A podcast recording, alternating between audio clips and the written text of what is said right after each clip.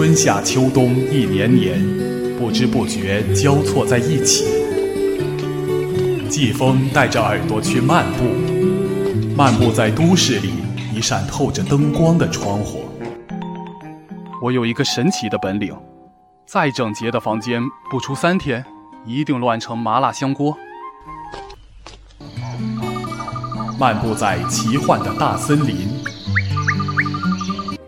我有一个朋友是只野猫，这只野猫很英俊，很勇敢，它也许会认识狮子。农村贫困。漫步在庄严的人民大会堂。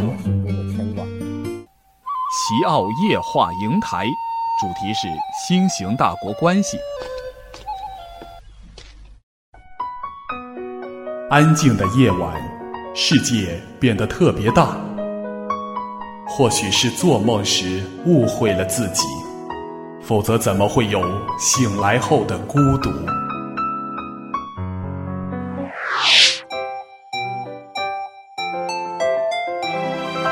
陈川 FM 七八二零一四，亲吻你的耳朵，去吧，去吧，爱你一世一世。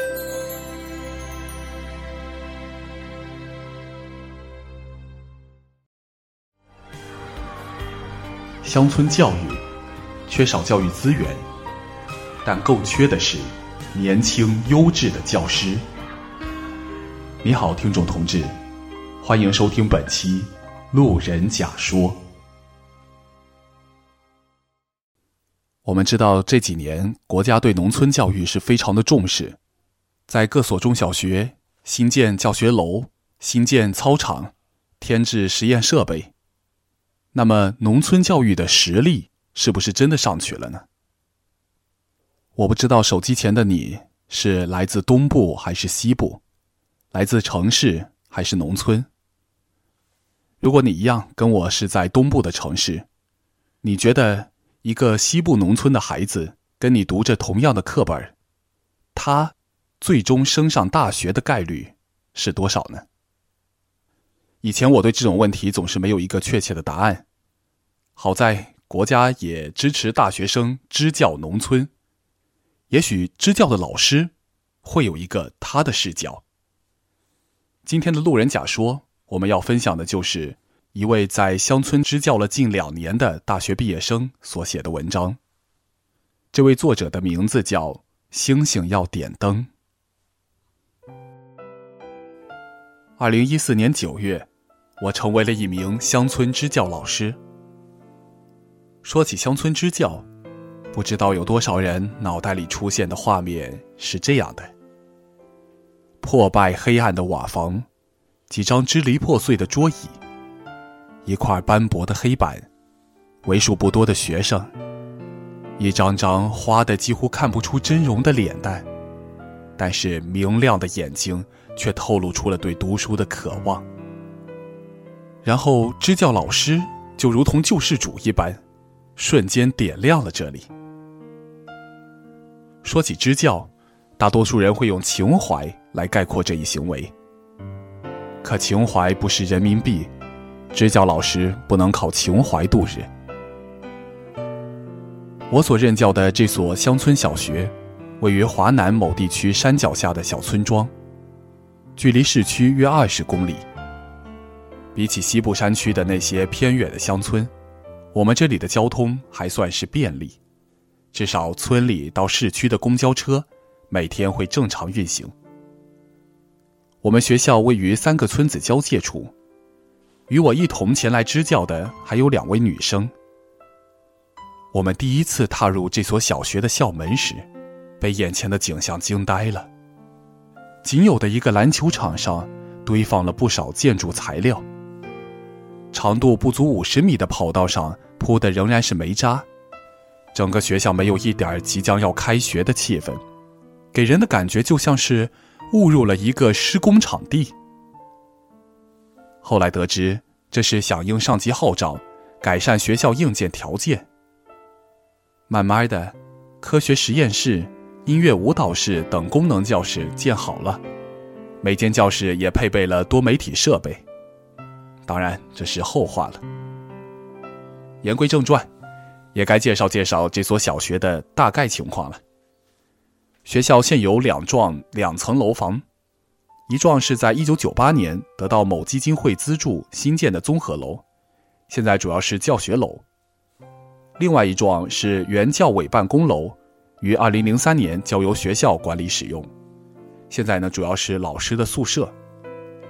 学校占地四千二百平方米，有一个篮球场和一个羽毛球场。学校现有学生一百一十七人，学前班到六年级，每个年级一个班，在职教师八人，含校长一位，教导主任一位，支教老师三人。学校师资力量薄弱，在职在编的八位老师中，有五位老师无法胜任中高年级的教学工作。一位老师已经于二零一六年一月退休。乡村教育缺少教育资源，但更缺的是年轻优质的教师。你好，听众同志，欢迎收听本期《路人甲说》。初为人师，总是有些激动，有些期待，有些忐忑。然而，当我得知自己需要教授一年级和五年级的语文，并同时担任五年级的班主任时，我慌了。我怀疑自己是不是能做好。两位队友的情况也好不到哪里，一个教五年级数学和六年级语文，并担任六年级班主任；一个包揽三四五六年级的英语，同时担任三年级班主任，还有几个班的音乐课。面对这样的课程安排，我们只能一边提醒自己不忘初衷，一边像打了鸡血似的备课、上课、批改作业；一边研究教学，一边向有经验的本地老师请教管理班级的方法。学生们好奇地看着新来的老师，想着这三个老师有点不一样，他们是讲普通话的。不知道他们听不听得懂我们的方言呢？他们从哪里来呀？他们会不会像以前的老师一样教一两个学期就走了呢？很多问题不是用语言能够回答的。我们能做的就是用实际行动告诉这些学生。我们之所以选择支教，是因为想让农村地区的孩子能够接触到更多的优秀的学习资源。长期以来，由于师资力量薄弱，学生成绩长期居于全镇倒数，大部分学生丧失信心，怀疑自己，缺乏学习的动力。除了日常教学以外，我们根据平时观察了解到的信息，开展各项活动。我们在学校推广阅读，课本的知识有限，老师的知识有限，可书海却是浩瀚无垠的。我们开出书单，募集图书。丰富学校图书馆的图书，招募学生管理员，培养学生的管理能力。我们设置合唱队、画室等兴趣小组，帮助孩子们重新认识自己，帮助他们找回自信。在大强度的教学工作下，我们仍然不遗余力地为学生做着项目。偶尔坏情绪到达一个爆发点，互相吐吐槽，吐槽完毕。继续折腾。我们三个人的功课压力为什么会这么大呢？就像刚才所说的那样，这所小学除了三位支教老师以外，只有八位老师。八位老师中包括了一位校长和一位教务主任。因为有大量行政工作要做，所以不能担任太多的教学任务。剩下的六位老师中，有五位老师。要么是因为接近退休年龄，没有体力再去教中高年级；要么就是当年民办教师转正，已有的知识储备无法满足中高年级的教学要求。身处这样的师资队伍中，我们这三个年轻的大学本科毕业生，理所当然的扛起了教学的重头。老实说，在上级领导的重视下。乡村地区学校的硬件条件得到了很大程度的改善，以我们这所小学原有的教师数量，连正常开课都存在问题，又拿什么来保证教学质量呢？年纪大的老师不会用多媒体设备，也以我快要退休了就不用学了为借口推脱。没有优质的教师力量，再好的硬件设施也只是摆设。乡村教育缺少教育资源，但更缺的是年轻优质的教师。教师编制满了，可是农村学校又缺老师，这不是矛盾了吗？对，理论上是矛盾了，可现实中并不矛盾。一些地区村小的校长没有实权，没法决定一个老师的去留。学校老师的去留权握在镇甚至更高级别的教育部门手里。他们或许不了解村小的实际情况，或许了解，也只能对事实表示无奈。总之，就是没办法配足你校所需要的教师数量。一些有关系的村小校长。或者还能靠关系来给学校找来老师，没关系的，就只能就现有的老师进行安排了。所以在村小，一位老师教授几个科目，实在是太平常不过的事儿。不知道这样的情况有多少，至少在我所执教的这个地区，这样的情况是很普遍的。有了以上分配不均的因素。再加上满员的编制里还存在着站位不上讲台的老师，乡村地区老师的缺口可能就更大了。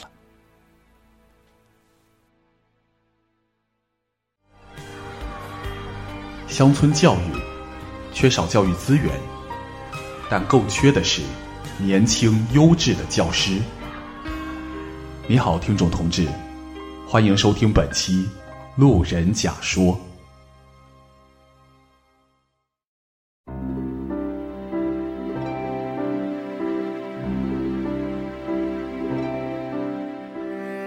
在我们这个小小的学校里，有一个小小的班级，有多小呢？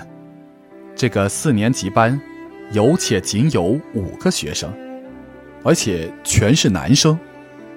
听学生说，以前还有一个女生的，但是后来被他们几个给气走了。这五个男生也是各有特点。小九，班上成绩最好的。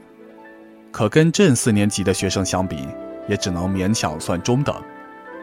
现在跟二姐、三姐在学校附近的村子租房住，因为自己的家在十公里外的山上。喜欢看书，想成为作家。小天，综合成绩排第二，处于全镇的下等水平了。喜欢画画，喜欢唱歌，有很多梦想，想成为明星。想成为宇航员，无奈总是管不住自己，一上课就想睡觉。小严不喜欢学习，自己写的字有时候都认不出是什么字。有一个读初一的姐姐和一个读三年级的妹妹。妈妈因为做节育手术而瘫痪，只能在家卖自家种的茶叶和自家产的蜂蜜。小璇。虽然不喜欢学习，但是读课文的时候还是很有感情的，经常不交作业。有一个正在读二年级的妹妹，因为家住在更远的山上，所以妈妈带着兄妹俩在学校附近的村里租了一间房。可是妈妈喜欢打麻将。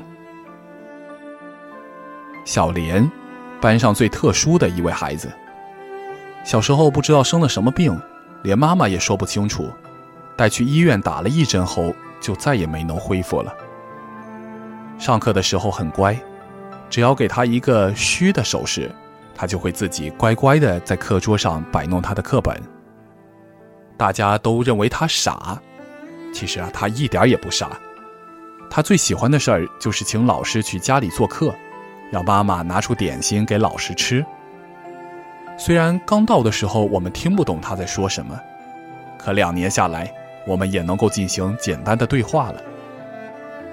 学校像这样的特殊儿童有几个？他们没有接受相关的特殊教育。这五个男生，班里倒垃圾的活儿，从来都是推给小莲做的。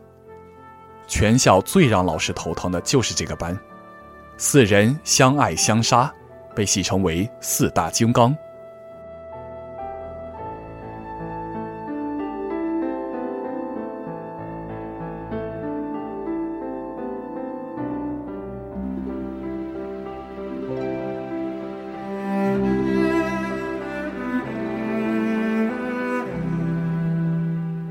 二零一五年七月，成为老师后带的第一届毕业班的学生要毕业了。小学六年时光，在那个炎热的夏日，在那个充满了泪水和欢笑的毕业典礼上，画上了句号。小学毕业对他们大多数人而言，不过是换一个地方上学而已。因为到了初中，大部分人还是会在一个班儿。九年义务教育阶段就近上学。身在农村的他们没得选，不管成绩如何，只能在村里的中学上学。毕业前夕，我们跟中学的老师聊过，问他们这里的学生初中毕业后的去向。老师说，运气好的话，一年会有那么一两个学生考上市里最好的高中，五六个上排名第二的学校，其他能考得上高中的，有些会去读。有些就读中职一类的学校，还有一部分就直接步入社会了。都说高考是千军万马过独木桥，可是乡村的大部分孩子，却连过独木桥的资格都没有。很多学生家里兄弟姐妹很多，但是有户口的只是男孩子，女孩子即使读书成绩好，因为没有户口。上了高中也很有可能没办法参加高考。好在年初的时候出台了新的户籍政策，希望我的学生们都能有属于自己的身份证号码。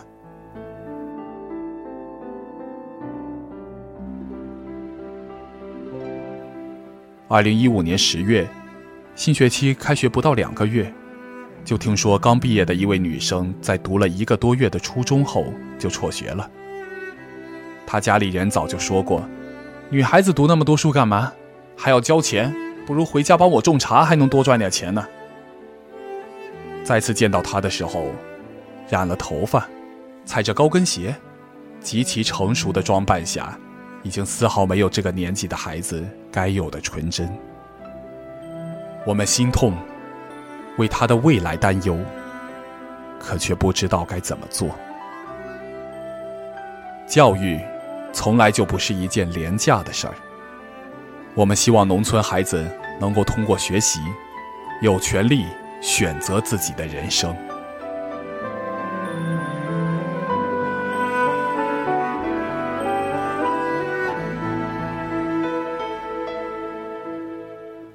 好了，各位听众同志，你刚才收听到的是一位支教两年的大学毕业生星星要点灯写的文章。讲述了他眼中的乡村教育。这里是陈川 FM 七八二零一四，谢谢你的收听，我们下次见。